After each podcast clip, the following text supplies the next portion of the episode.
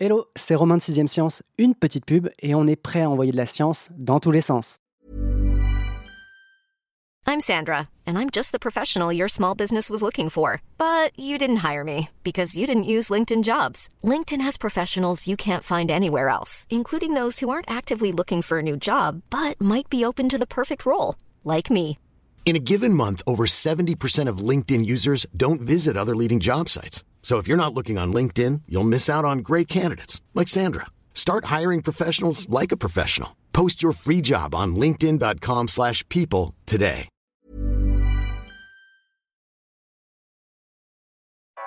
Vous écoutez 6ème Science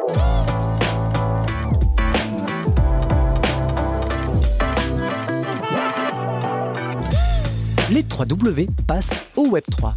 Et oui, la toile mondiale et ses sites en www.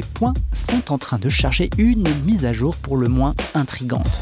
Sous la bannière du Web3, c'est tout un nouveau monde qui prospère, métavers, blockchain, NFT, crypto-monnaie, sans qu'on sache vraiment ce qui va se pérenniser ou rester de l'ordre de la mode oubliée aussi vite qu'elle est apparue.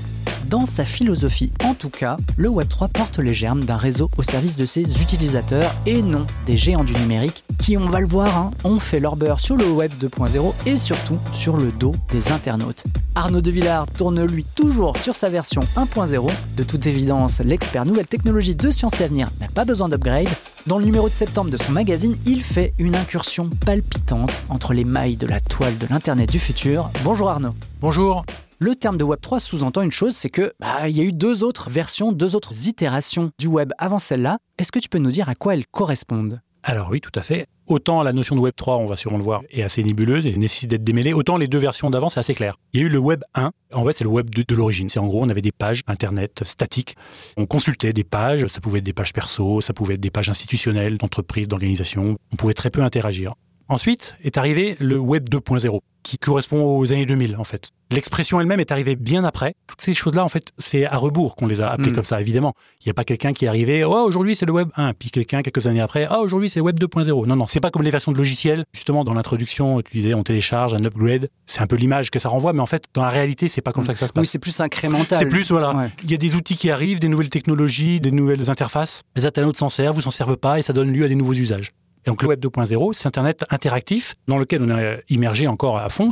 Au début, c'était les blogs, les flux RSS. Ensuite, les réseaux sociaux, YouTube, Wikipédia, le- tout ce le- côté collaboratif où Ouais. l'internaute lui-même le- Crée le- du contenu. crée du contenu, Mm. partage du contenu, le modifie aussi. Donc c'est des choses qui sont arrivées au cours des années 2000. Vraiment le gros buzz, le gros boom, c'était le 2004-2005. Et on en est resté là-dessus assez longtemps. Et d'ailleurs, ça correspond à la naissance de toutes ces plateformes aujourd'hui hégémoniques, que sont YouTube, euh, que sont euh, Facebook, euh, Wikipédia dans un autre genre. Mm. Donc tout ça, c'était très embryonnaire dans les années 2000, c'était très petit, même des fois on n'y croyait pas. hein. Facebook, maintenant, c'est institué. Quand c'est arrivé, la plupart des journalistes rigolaient. Ils disaient, C'est bon, ça marchera jamais votre truc, quoi. ça va amuser de 5 minutes. Et puis, euh, J'ai un rédacteur en chef que je ne citerai pas qui s'est montré pour le moins sceptique quand il a essayé pour les premières fois Twitter par exemple. Voilà, par exemple, bah, Twitter, là, fait partie de ça. Et effectivement, Twitter, mais non, mais c'est ridicule. C'est quoi l'intérêt de partager ses pensées en 140 caractères? Enfin voilà, on a tous entendu ces choses-là et puis on a vu ce que ça a donné. Donc tout ça, c'est ce qu'on appelait le web 2.0 et qui aujourd'hui. C'est le web qui prospère en quelque sorte web- sur la, la donnée. Voilà, et c'est le web qui aujourd'hui pose problème en fait. Mm. Et ça a donné lieu à des conglomérats, des boîtes, Google, Facebook, Twitter, dont le business model, dont l'économie fonctionne sur l'analyse, la captation de la donnée de l'internaute.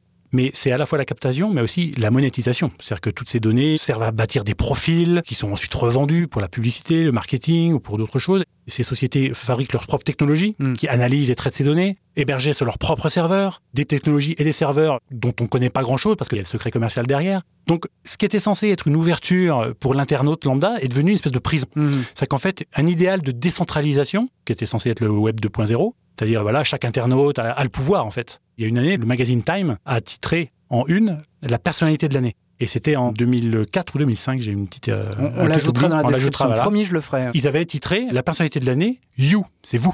Donc l'image, c'était un ordinateur et You écrit en gros. Et ils y croyaient à fond. C'était euh, vous avez le contrôle de l'information, l'ère qui commence, c'est la vôtre. etc. Donc ils étaient vraiment à fond. Et c'était l'idée générale.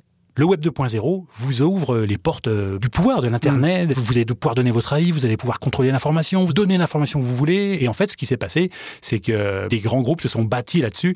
L'information en question que l'internaute a donnée, C'était ses données personnelles, c'était euh, sa géolocalisation, ses adresses IP, ses profils, ses préférences. Mm. Tout ça, c'est devenu une manne pour certaines boîtes qui ont les technologies pour l'analyser. Et c'est devenu, en fait, une espèce de centralisation qu'on n'avait pas vu venir, quoi.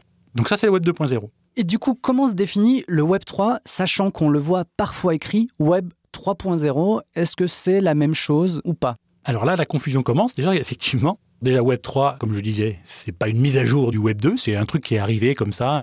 Et le Web 3.0, en fait, c'est encore autre chose. C'est mm. qu'effectivement, dans les discours, les gens s'en mêlent les pinceaux. En fait, ce qui arrive après le Web 2.0, c'est pas le Web 3.0, c'est Web 3. le Web 3.0, c'est un truc complètement à part qui existe depuis longtemps qui s'appelle le web sémantique. C'est une façon d'organiser l'information sur Internet qui a été inventée par euh, Tim Berners-Lee, qui est le même personnage qui a inventé euh, le web, en fait, qui a mm. inventé les pages web, le protocole HTTP, c'est-à-dire la manière dont on surfe aujourd'hui sur Internet, c'est la toile. La toile, c'est lui, c'est Tim Berners-Lee. Les liens Internet, c'est lui. Et donc, lui, il a continué ses recherches et il a, euh, il, a, proposé, conceptualisé, proposé ce qu'on appelle le Web 3.0, qui est une façon de, voilà, quand on tape une requête, en fait, son idée, c'est que une requête, un mot-clé, ça serait pas juste un mot-clé. Il faudrait l'indexer avec plein de métadonnées autour hmm. qui permettent de bien circonscrire la recherche, qui fait que quand les résultats de recherche arrivent, il n'y a pas de problème d'homonymie, il n'y a pas de problème de hors-sujet. Hmm. Un mot serait accompagné de plein d'autres mots automatiquement parce que derrière, ça aurait été codé. Euh, ça permettrait d'améliorer en gros les résultats de recherche. C'est exactement. C'est une manière d'améliorer énormément les résultats de recherche. C'est-à-dire que quand vous cherchez, euh, si on prend un exemple tout bête, Queen Elizabeth II euh, sur Internet, le mot serait indexé avec l'année de son accession au trône, son année de mm. naissance, son père, où est-ce qu'elle est née, les pays sur lesquels elle a régné. Tout ça serait euh, indexé automatiquement. Histoire de pas se tromper si jamais on le tape ça dans Google et qu'on a éventuellement le profil Instagram d'un chihuahua qui pourrait s'appeler euh, Queen Exactement ça. Et donc, vous le voyez bien, Web 3.0, c'est ça. Et donc, ça n'a absolument aucun rapport avec le Web 3. Que tu vas nous expliquer alors, le Web 3, c'est de redécentraliser Internet c'est que ce que j'ai expliqué sur le web 2.0, à la fois ces grands conglomérats, les GAFAM, euh, les GAFAM voilà, euh, disons euh, le mot, Google, Google Amazon, Facebook, toutes ces sociétés qui voilà, qui ont la main mise sur notre monde numérique, que ça, ça vole en éclats grâce au web 3 que tout d'un coup, là où on héberge nos données, les algorithmes qui font tourner telle ou telle application de réseaux sociaux, tout ça, ça soit hébergé finalement chez les gens de manière décentralisée, sans serveur central.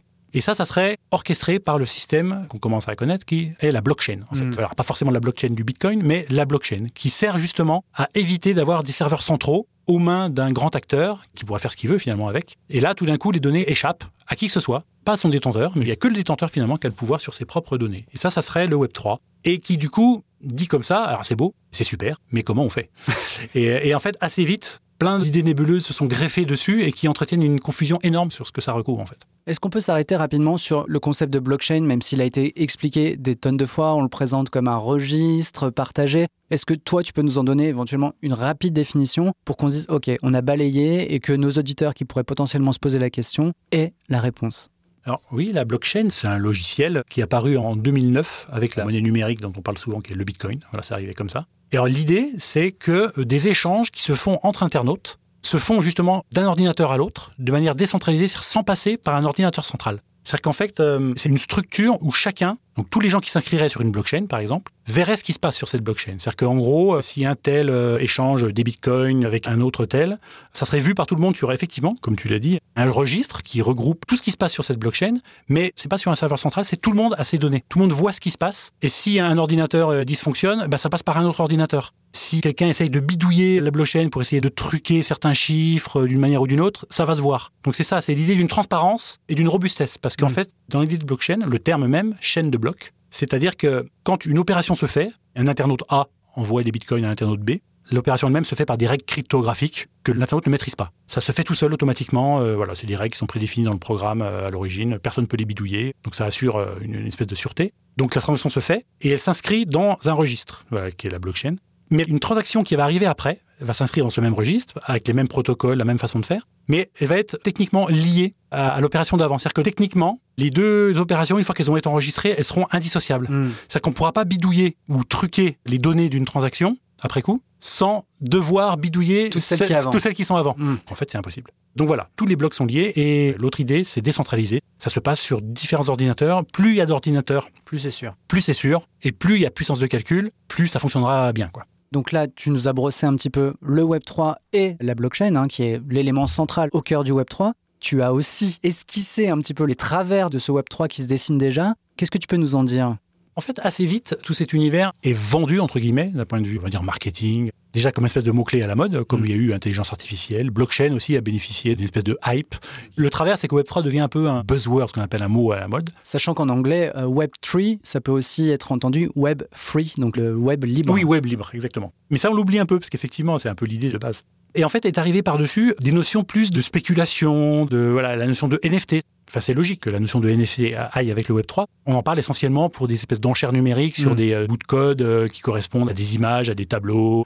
Il y a un univers assez nébuleux où tout d'un coup, Web3, NFT, des fois ça se greffe aussi à métavers, euh, Mm. parce que c'est aussi un mot à la mode. Donc certains essayent de greffer tout ça en- ensemble, sans beaucoup de logique, parce qu'en fait, le métavers, c'est vraiment l'archétype de la centralisation du web. C'est vraiment là, si vous n'êtes pas un acteur hégémonique, vous pouvez pas faire un métavers. Et les gens qui vont aller sur le métavers, ils vont livrer une multitude de données encore plus que ce que Facebook collecte, quoi.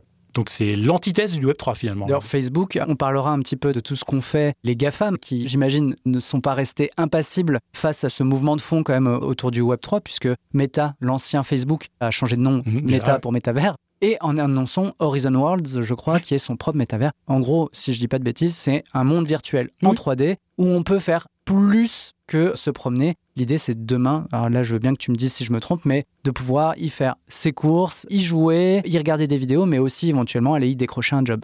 Oui, oui, c'est ça. Donc, il était en bêta-test euh, depuis un moment aux États-Unis. Enfin, il était déjà pas mal ouvert. Là, il est arrivé en France. Et effectivement, pour ceux qui ont connu euh, de Second Life, euh, Ouais, ouais. je pense même pas forcément, enfin, amélioré graphiquement ou de manière fluide, mais. C'est Ready mais, Player One. quoi, un oui, c'est hein. ça. Mm. Mais on peut très bien y aller sans même casque de réalité virtuelle. Ça peut très bien être juste sur son smartphone. Mais ça, euh, à la limite, euh, c'est arrivé un petit peu en même temps que la hype, on va dire, du Web 3. Mais le Web 3 peut vivre sans le métavers, quoi. Ouais. euh, Donc, Web 3, il y a eu une confusion assez vite qui s'est faite avec euh, toutes ces notions. Le NFT. Or, en fait, moi-même, d'ailleurs, j'étais assez sceptique hein, sur cette notion. J'ai fait le sujet en sachant pas trop ce que j'allais trouver. Et en fait, il y a plein de choses qui se font effectivement pour, revenons à la base, décentraliser Internet, les applications. En gros, tout ce qu'on connaît aujourd'hui d'Internet, les réseaux sociaux, euh, le cloud computing, euh, l'hébergement de noms de domaine, tout ça peut être totalement décentralisé par tous les outils du Web3 et notamment les NFT. Qui, euh, si on sort de. Je, je t'arrête justement parce qu'on n'a pas donné la définition Voilà. du NFT, qui est un certificat d'authenticité, c'est ça, ça. Alors, appliqué à plein de choses. Ça peut C'est être ça. une image. Exactement. En fait, le NFT, on le génère sur une blockchain. Voilà, c'est un contenu qui se transforme en code et qui correspond effectivement à un certificat qui va renvoyer à un contenu et à un propriétaire, un titulaire. C'est-à-dire que c'est pour ça que quand on parle beaucoup d'enchères sur les NFT, c'est qu'en fait, vous avez des gens qui génèrent des NFT et qui ensuite vont les revendre. Quoi. Donc en fait, on va, le, le NFT va changer de propriétaire. Quoi. Et pour le transférer à quelqu'un, eh ben, on passe par une blockchain. C'est une transaction en fait. Mm. C'est la même mécanique que le Bitcoin, mais appliquée à un, à un autre objet. Et tu dis qu'il y a déjà des applications très concrètes. Alors, je ne vais pas jouer l'ignorant là-dessus, puisque avec Laurent Beignet, mon rédacteur en chef, on anime régulièrement sur Twitch des émissions autour de l'impact du Web3 avec euh, la question de la traçabilité, la question de la transparence, euh, éventuellement l'utilisation des NFT pour certifier l'obtention d'un diplôme, ce genre de choses. Mais toi, dans ton article, tu t'intéresses à des applications qui sont vraiment ultra concrètes et je veux bien qu'on les explore un petit peu. Un des premiers emplois euh, des NFT, justement, euh, qui a émergé, c'était justement l'hébergement de noms de domaine. 20minutes.fr, euh, c'est un nom de domaine. Tout ça, c'est hébergé sur des serveurs de prestataires. Amazon, pour ne pas les citer. Alors, je sais pas, chez 20 minutes, je sais pas si c'était Amazon, mais ça, voilà, ça peut être Amazon, ça peut être Google Cloud, ça peut être OVH, un hébergeur européen. Donc voilà, qui ont des serveurs et qui fournissent du stockage. Mais en fait, avec les outils du Web3 et les NFT, on peut faire complètement différemment. C'est-à-dire qu'avoir toujours des noms de domaine, c'est-à-dire un nom de domaine qui va renvoyer euh, à un site ou à un service web, euh, comme on le fait euh, aujourd'hui. Sauf que le nom sera stocké bah, sur une blockchain, en fait. Sur un océan d'ordinateurs interconnectés entre eux, il n'y a pas d'ordinateur central. En fait, c'est la même logique que le peer-to-peer. Au début, euh, L'échange entre. l'échange de fichiers Mm. musicaux qui a tant fait rager les maisons de disques Et Adobe. euh, et, et Adobe et suscité la création de l'Adobe. C'était des logiciels qui mettaient en contact des ordinateurs entre eux, mais il n'y avait pas d'ordinateur central. Il n'y avait pas de serveur central sur lequel étaient stockés tous les fichiers musicaux euh, piratés. C'était chez les gens. C'était même des bouts du fichier chez un internaute, la suite du fichier chez un autre, la redondance du fichier chez un troisième. Donc voilà, et c'est impossible à, contrôler, à mesurer, et c'était la robustesse de la chose. Les NFT et le Web3, c'est comme ça que ça fonctionne, appliqué à des noms de domaine. C'est-à-dire que l'information, la donnée qui correspond au nom de domaine, sera éparpillée sur plein d'ordinateurs. Et au moment où vous, internaute, vous allez vouloir aller sur ce nom de domaine, bah, ça va se reconstituer, l'information va se regrouper, et hop, vous allez avoir accès au site. Et c'est des noms de domaine en .eth, Alors, les, les noms de domaine, voilà, nous on connaît les .com, les ouais. .org, les .gouv, les .fr. Mais effectivement, les noms de domaine correspondant au Web 3, en fait, c'est des noms de domaine qui correspondent aux blockchains en fait sur lesquels ils ont été créés. Donc c'est .eth, .coin. Voilà, c'est des noms de domaine qui sont pas encore très très grand public. Hmm. Mais vous avez des navigateurs internet qui fournissent déjà ce genre de services, qui fournissent des services d'hébergement de noms de domaine, euh, donc euh, avec des extensions de navigateurs. Vous téléchargez l'extension et hop, vous avez accès à, à des noms de domaine, euh, voilà, à ces noms de domaine là, quoi. Donc à Brave, Brave, ouais, Opera, euh, Mm. permettent permettent ça, quoi. En fait, c'est des choses qu'on connaît nous en tant qu'internautes, mais qui peuvent être d'une manière de l'architecture qui est derrière, et c'est complètement différent de ce qui se pratique euh, aujourd'hui. Il y a aussi d'autres choses autour du stockage, par exemple, qui est un point par exemple, intéressant. le, voilà, le stockage, nous on connaît, euh, voilà, on va aller sur euh, Google Google, Drive, Google ça, Images, vous avez des- encore une fois des serveurs centraux qui permettent de, de stocker de la donnée, c'est très pratique, hein, c'est pas une critique. Mais là, le stockage, encore une fois, il est assuré par des ordinateurs d'une blockchain donnée. Votre information, vous l'avez stockée, elle est partout, partout et nulle part en fait. Et quand vous allez y avoir accès ou donner accès à quelqu'un, le flux d'infos va venir de divers ordinateurs Mm. et va, va se reconstituer pour vous sur votre écran, mais euh, elle sera hébergée un peu partout euh, sans que vous ayez besoin. Alors déjà, sans qu'il y ait de limite de stockage euh, prédéfinie, parce que plus il y a d'utilisateurs d'une blockchain, plus le stockage est grand. Mais même chez Google, c'est-à-dire que vous avez des limites. Si vous êtes juste sur Google Drive en tant qu'utilisateur lambda, vous avez euh, une, je crois que c'est 30 gigas, je Je crois. crois que c'est un peu moins, ça doit être peut- 15 peut-être même gigas. un peu ouais, moins, je crois ouais. que c'est 15, ouais. Et à partir d'une certaine date, il y a des images qui sont supprimées automatiquement. Tu peux avoir des décisions uni- Parce que unilatérales. voilà, parce que comme c'est gratuit, Mm. c'est ça aussi, ces outils centralisés de Google et autres, finalement, vous n'avez pas beaucoup de pouvoir dessus, quoi. Parce Mm. que c'est gratuit et c'est eux qui ont le pouvoir. Et bah, c'est gratuit, mon gars, donc euh, en fait, je fais un peu comme je veux, quoi. Je gère mon espace de stockage comme je peux, ou alors tu payes. Mm. Voilà. Et donc, comme les, la plupart des gens veulent payer, en fait, encore une fois, les gens payent pas, mais en fait, ils payent. Ils payent avec euh, leurs données. Voilà, on connaît le. Tandis que euh, sur ces systèmes, euh, Si c'est gratuit, pas- c'est toi le produit. Voilà. Je le répète quand même. Exactement. Ça peut être gratuit, ça peut ne pas être gratuit, mais en fait, c'est gratuit sans l'être sur les blockchains, mais vous payez pas avec des euros. Vous payez encore une fois avec des monnaies numériques qui, qui sont associées à ces blockchains. Mais la monnaie, elle sert pas comme une monnaie normale, elle sert juste à assurer la transaction, elle sert juste à valider le fait que vous avez euh, enregistré un nom de domaine. Oui, puis on met soi-même son ordinateur au service. Et, et le fait, voilà, comme on met son ordinateur au service d'autres, les autres vous rémunèrent, entre guillemets, en, en monnaie numérique, qui elle-même va vous servir à vous pour acheter du stockage, par exemple, chez un autre euh, prestataire. Donc, c'est un circuit clos qui est assez sain, finalement. Là, la monnaie ne sert pas à spéculer ou à, à convertir tout ça en euros. Non, non, ça sert juste à utiliser un service. Donc, c'est une monnaie fermée sur un service. Parce que c'est vrai que tu as beaucoup parlé de la spéculation, on l'a vu hein, sur des collections de NFT, les board ape, donc euh, les singes qui s'ennuient Voilà. en français, qui atteignent des dizaines, voire des centaines de millions au total sur la collection de millions de dollars. Tout ça, ça s'est un peu cassé la gueule ces derniers mois avec euh, ce qu'on appelle un crypto winter, un hiver pour euh, le marché globalement de la crypto-monnaie et des NFT. Comment, plus globalement, l'écosystème du Web3 encaisse cet hiver qui fait que ben voilà, le Bitcoin qui s'échangeait il y a un an, peut-être 60 000 dollars pour un Bitcoin, aujourd'hui, il plafonne à 20 000, 25 000 dollars pour un Bitcoin. Mais c'est parce que justement, on a greffé cet environnement euh, Bitcoin, blockchain, Web3, on a greffé une notion qui n'avait rien à y faire, à savoir la spéculation. En fait, même le Bitcoin lui-même n'était pas du tout fait pour gagner de l'argent. Hmm. En fait, son idée, c'était juste de créer un système euh, parallèle de transactions, une monnaie parallèle qui soit indépendante des organismes financiers euh, étatiques, indépendante justement de la spéculation, indépendante de l'inflation, que en gros, ce soit un système sûr pour les gens parce que personne a la main sur la, la génération de monnaie. La monnaie se génère toute seule. Elle est programmée à l'avance. On sait qu'il n'y aura pas plus de 22 millions de bitcoins. La production de bitcoin va s'arrêter un jour. La date existe, euh, alors évidemment elle m'échappe, mais euh, la production de bitcoin, elle est décroissante Mm. au, au fil du temps. Donc tout ça, c'est paramétré. Et c'était pas fait pour que les gens engrangent des bitcoins pour ensuite les convertir en dollars ou en euros. C'était pas du tout fait pour ça. Et donc c'est pour ça que ça se casse la gueule. C'est parce qu'en fait, c'est juste pas fait pour ça. Mm.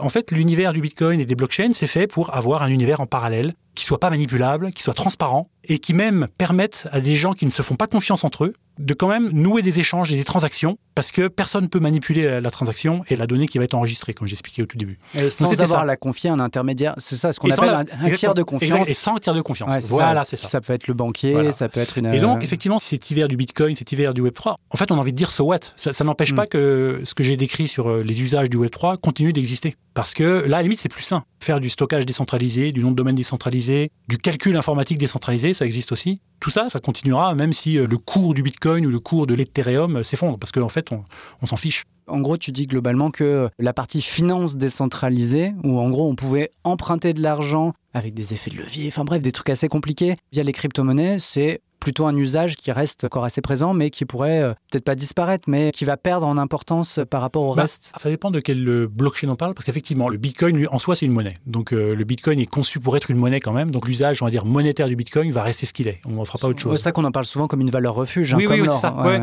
Mais encore une fois, l'idéal du Bitcoin serait réalisé si en gros on ne sortait pas du Bitcoin en fait. Mm. Si en gros tout pouvait être payé en Bitcoin. Parce qu'en fait c'est ça l'idéal. C'était pas de pouvoir euh, stocker ces Bitcoins et un jour euh, tout d'un coup euh, les sortir en euros ou en dollars. Parce que là du coup on retombe sur la mécanique financière à laquelle le Bitcoin est censé nous faire échapper. Donc c'est ça qui est très ambigu et très douteux. C'est qu'on a fait du Bitcoin une valeur refuge en surveillant quand même le cours des euros. Quoi. Ouais, donc, euh, donc ça peut pas marcher. J'ai conscience que je nous ai un petit peu poussé vers la partie Non, crypto non, mais c'est- euh, ça fait partie du Web 3. de toutes les ambiguïtés de ce domaine en fait. On a un peu parlé des mastodontes, dont Meta, mais on n'a pas parlé des pays, par exemple, qui voient quand même d'un œil assez sérieux tout ce qui se fait du côté des métavers, etc. Puisque la Chine, mais aussi l'Europe, avec Emmanuel Macron, chacun veut se doter un peu de son métavers. Et toi-même, dans ton dossier, tu t'arrêtes sur quelque chose d'assez intéressant, à mon sens, c'est l'idée d'avoir un Internet divisé. En gros, de ne plus avoir un réseau où on partagerait à peu près tous la même information, mais qu'il y ait des réseaux par continent quasiment. Oui, alors en fait, effectivement, toutes ces idées du Web 3, ça rentre dans le cadre d'une réflexion plus large sur qu'est-ce que pourrait devenir Internet à nouveau décentralisé avec ces nouveaux outils qu'on a décrits là. Mais effectivement, il y a quelque chose de moins réjouissant, c'est le splinternet. C'est-à-dire, euh, splinter, c'est euh, éclat en morceaux. Et donc, en fait, c'est un espèce d'Internet fragmenté. En, effectivement, euh, comme tu l'as décrit très bien, c'est divers Internets finalement qui peu à peu seraient étanches les uns aux autres avec euh, des outils différents, des informations différentes. Et il y a cette tendance euh, à essayer de contrôler l'information. En gros, c'est des pays qui essayent de se sortir de l'Internet tel qu'on le connaît, donc pour ne pas les nommer euh, la Chine et la Russie, Mm. qui ont des velléités de faire leur propre Internet, quoi. En gros, fermer le Un premier- intranet. un intranet, oui, c'est réseau. d'Internet à- au niveau national. Ouais. Une des premières choses qu'a fait l'armée russe en, en arrivant en Ukraine, c'est de mettre la main sur les centraux téléphoniques et les têtes de réseau, les stations, pour en gros déconnecter les câbles et les brancher sur le réseau, euh, on va dire, Internet euh, russe. Quoi. Mais ça, c'est une vision euh, qui fait peur, parce qu'en fait, ça va à l'encontre totalement de l'idéal même de ce qu'est Internet. C'est-à-dire qu'au bout d'un moment, s'il y a plusieurs Internet, c'est même plus la peine de parler d'Internet. Internet, c'est Interconnected Network. C'est des réseaux interconnectés. Bah là, l'idée, c'est de les désinterconnecter. Quoi. Mais en même temps, ça existe déjà. C'est qu'en fait, c'est déjà fragmenté Internet. C'est ce que disent les spécialistes. En fait, il ne faut pas non plus pousser l'idéal trop loin, parce que c'est déjà fragmenté, parce que déjà à la base, Internet, comme je l'ai dit justement, des réseaux interconnectés, ça sous-entend qu'il y a déjà des réseaux Mm. à part. À la base, c'était des réseaux universitaires qui étaient indépendants et qu'on a connectés. Mais ces réseaux universitaires, c'est déjà des nœuds euh, plus ou moins autonomes. Si on en casse un, euh, l'autre fonctionne quand même. quoi. Et donc, du coup, c'est pour ça que c'est ambigu. Moi, on m'a même expliqué, et ce qui est pas bête, c'est que le RGPD, donc le règlement européen sur La le- protection la des protection données. des données personnelles qui est en Mm. Europe, vous savez, c'est ce petit truc agaçant quand on va sur un site internet qui vous demande si vous consentez, est-ce que vous êtes traqué, tout ça. L'effet pervers, c'est que ça contribue à fragmenter Internet parce que du coup, il y a des sites, notamment américains, qui refusent de se soumettre à ça. Et donc, du coup, en tant qu'Européen, on n'a pas accès à ces sites, notamment des sites de médias, des sites de médias américains. Ça arrive très souvent que j'ai pas accès à euh, tel journal euh, de tel État américain euh, parce que, en fait, il veut pas soumettre au RGPD. Et ben déjà, c'est une fragmentation. C'est que d'un coup, il y a une part d'Internet à laquelle j'ai pas accès. Qu'est-ce que fait Facebook? Facebook, il fragmente Internet. C'est qu'en fait, le but de Facebook, c'est que l'internaute ne quitte jamais Facebook. Hmm. C'est que tout ce que l'internaute voit, c'est des contenus qui lui sont recommandés, qui sont personnalisés, qui sont. Alors, c'est de moins en moins le cas parce qu'apparemment, Facebook, même ça, ils veulent le remettre en cause. Mais toute cette notion de personnalisation, par exemple, même sans même parler de Facebook, c'est quoi la conséquence? C'est que aucun internaute ne voit la même chose. Aucun internaute ne se voit suggérer les mêmes contenus. Donc, au bout d'un moment, en fait, il faut s'imaginer ça appliqué à Wikipédia, par Oui, exemple, ou à l'histoire de France. Vous imaginez qu'un jour, vous aurez un Wikipédia qui va correspondre à vos croyances, qui va correspondre à ce que vous pensez être vrai et, euh, et que vous êtes monarchiste. Vous voulez pas que Ouais, le roi l'histoire de France, soit euh, décapité. écrite par Philippe Eh ben, Devilliers. voilà, euh, c'est un peu ça. C'est vers ça qu'on va. La mécanique d'algorithme de personnalisation qu'on connaît tous bien, qui, euh, quand on va sur Spotify, quand on va sur Amazon, quand on va sur Facebook, rien de ce que toi, Romain Goulmès, tu vas voir et ce que moi je vais voir ne sera la même chose. Et ben c'est déjà un Internet fragmenté. Quoi. On partage plus les mêmes choses. Et fort de ce que tu as vu, entendu, alors on a vu tout à l'heure, euh, tu disais toi-même que tu étais en partie sceptique hein, vis-à-vis du Web3, mais est-ce que, d'après les experts euh, que tu as consultés, le Web3 peut être, entre guillemets, le web de la réconciliation, du retour aux sources, c'est-à-dire bah, celui d'un Web3 ouvert, qui pense d'abord à l'utilisateur, plutôt que celui du service potentiellement gratuit, mais pour lequel on est le produit. Quoi. Alors c'est vrai que du, comme il est décrit et comme certains services fonctionnent, c'est très très séduisant. Ça fait envie en fait. On se dit ah mais ouais mais revenons à quelque chose de plus sain. Mm. Sauf qu'effectivement. déjà, il y a la question de- du fait que les usages qu'on a sont déjà tellement ancrés. Le web, pas Internet, mais le web, ça date des années 90, donc ça fait quand même un moment qu'on est dessus. Et puis on, on a vu euh, les usages se développer. Alors ça nécessiterait de revenir un peu sur certaines pratiques. Ça nécessite aussi que les gens se familiarisent un petit peu avec la blockchain. Alors les plus idéalistes se disent non mais c'est pas compliqué, c'est simple. Il y a des extensions de navigateur qu'il suffit de télécharger et puis après il n'y a pas besoin d'être informaticien. Il n'y a pas besoin d'être informaticien, il n'y a pas besoin d'être versé dans la cryptographie. Mais ça nécessite des modes de fonctionnement, des pratiques qui sont un peu différentes de ce qu'on connaît nous. Où là je rentre un mot clé, un mot de passe euh, et je, je me soucie plus trop des données que je laisse derrière et je profite juste d'un service. Bon. Et surtout il y a l'action de l'échelle. C'est qu'en fait pour que ça fonctionne bien et que ce soit fluide comme le web qu'on connaît aujourd'hui est fluide, il faudrait que sur les blockchains, il y ait vraiment une masse d'ordinateurs connectés, une masse de gens qui utilisent ça pour que ce soit bien démocratisé, que ça rentre bien dans les mœurs, et que même au niveau même informatique, ça soit bien fluide, quoi. Parce que les monnaies numériques, ou en tout cas ce qui sert à, valider les transactions et les échanges, que ce soit le nom de domaine du calcul, etc. Pour que ça fonctionne bien, il faut qu'il y ait beaucoup de, parties, beaucoup de parties prenantes. Voilà, exactement, beaucoup de nœuds, donc d'ordinateurs. Et c'est ça qui est pas évident. Euh, là, c'est très aléatoire, quoi. On sait pas trop. Euh, avant que tu nous dises ce qui manque peut-être au Web3 aujourd'hui pour être adopté du grand public ou qu'il soit plus abordable, plus accessible du grand public, je veux bien qu'on s'arrête sur une notion. Tu as distingué Internet et Web. La question arrive un peu tard, j'en ai conscience, mais je veux bien qu'on fasse le distinguo. Comme ça, on pourra se dire qu'on a un épisode plutôt, je ne vais pas dire complet, mais dans lequel on fait le tour de pas mal de notions et sur lequel on met les mots. Ah, mais là, je crois qu'on a bien, effectivement. non, mais c'est une bonne idée parce qu'effectivement, en fait, même le terme Web3, à un moment, je me suis dit, mais est-ce que c'est pas Internet 3 plutôt hmm. euh? Alors, effectivement, pour l'auditeur, Internet, ça date de la fin des années 60. C'était l'idée, comme je disais, d'interconnecter différents réseaux entre eux. C'est-à-dire qu'en fait, concrètement, vous aviez un réseau euh, d'ordinateurs à l'université de Stanford, vous en avez un autre à l'université de Berkeley, qui existait voilà, au sein de l'université.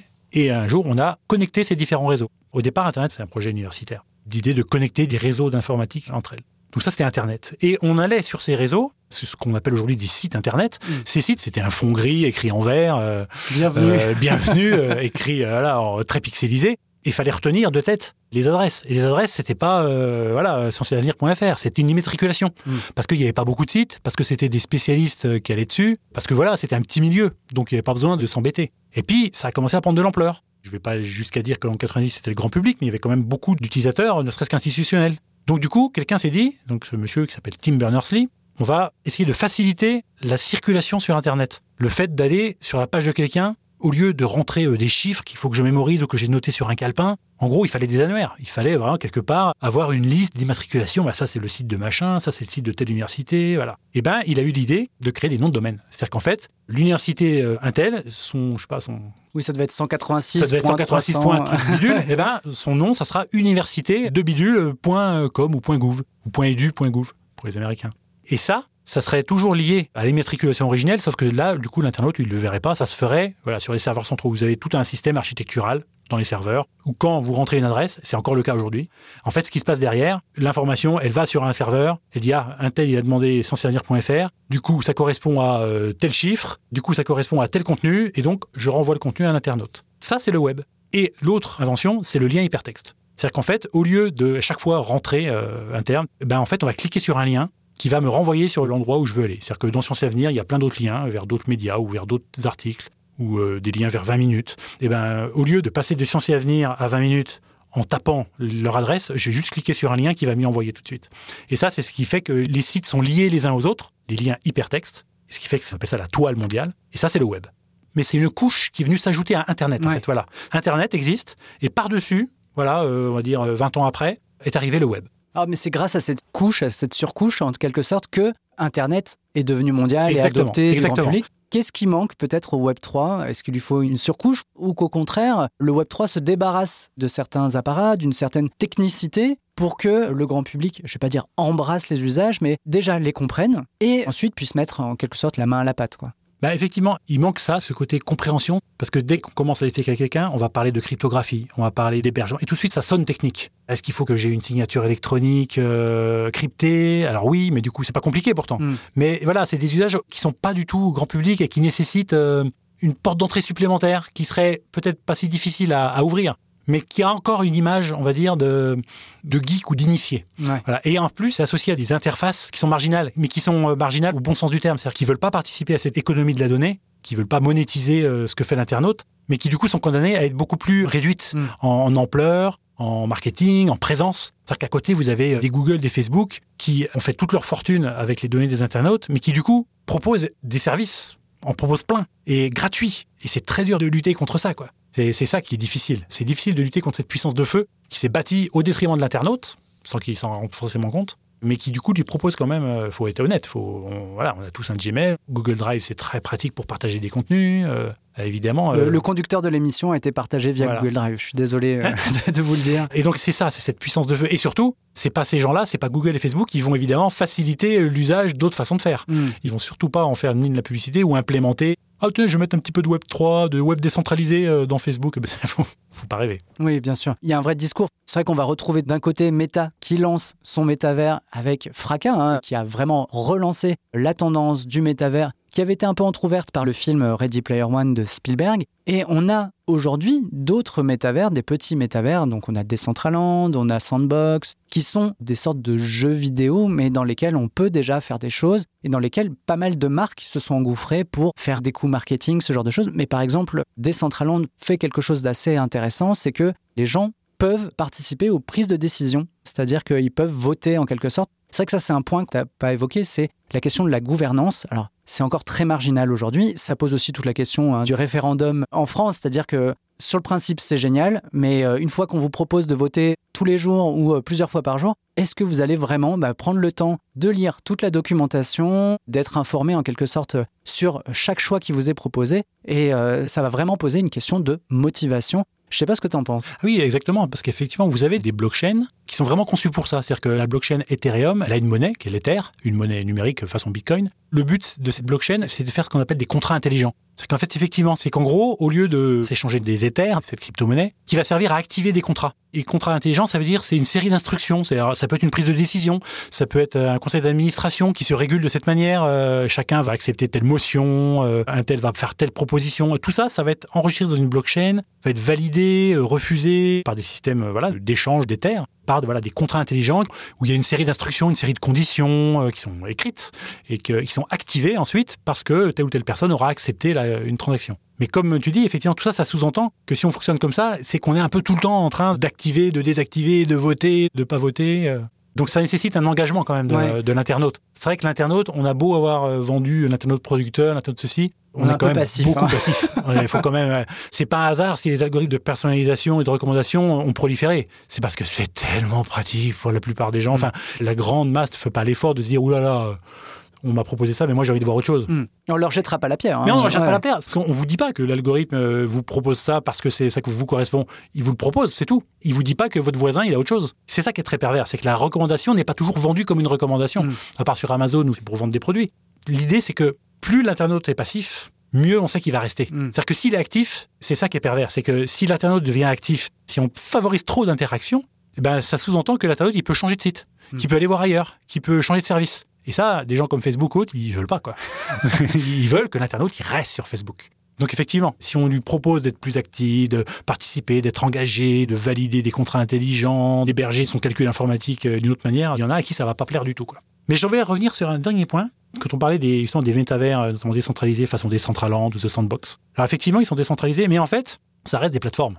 Decentraland, par exemple, ou Sandbox, ils proposent des outils à l'internaute pour créer des avatars, pour créer des bâtiments, créer des terrains, euh, pour Des ensuite habits, des de habits. choses, ouais. Mais les éditeurs euh, qui permettent de créer ces éléments, ils sont hébergés quelque part. C'est-à-dire que si un jour la plateforme est plante, ou elle disparaît, ou il n'y a plus de sous pour la faire tourner, eh ben, euh, vous allez être bien malin avec vos éléments numériques sur votre ordinateur parce que vous ne pourrez rien en faire. Eh bien, merci beaucoup Arnaud. Alors, j'ai conscience qu'on a fait un peu plus qu'effleurer le sujet. On s'est aventuré dans les méandres de la toile du Web3, mais c'était passionnant. Merci beaucoup. Je renvoie nos auditeurs, s'ils veulent en savoir plus, vers ton dossier, donc dans le numéro de septembre de Sciences et Avenir, et aussi sur notre petite rubrique à nous 20 minutes. Donc, c'est la rubrique Web3 de 20minutes.fr. Et sinon, pour parler d'autre chose que du Web3, je vous donne un rendez-vous dans deux semaines pour envoyer de la science dans tous les sens.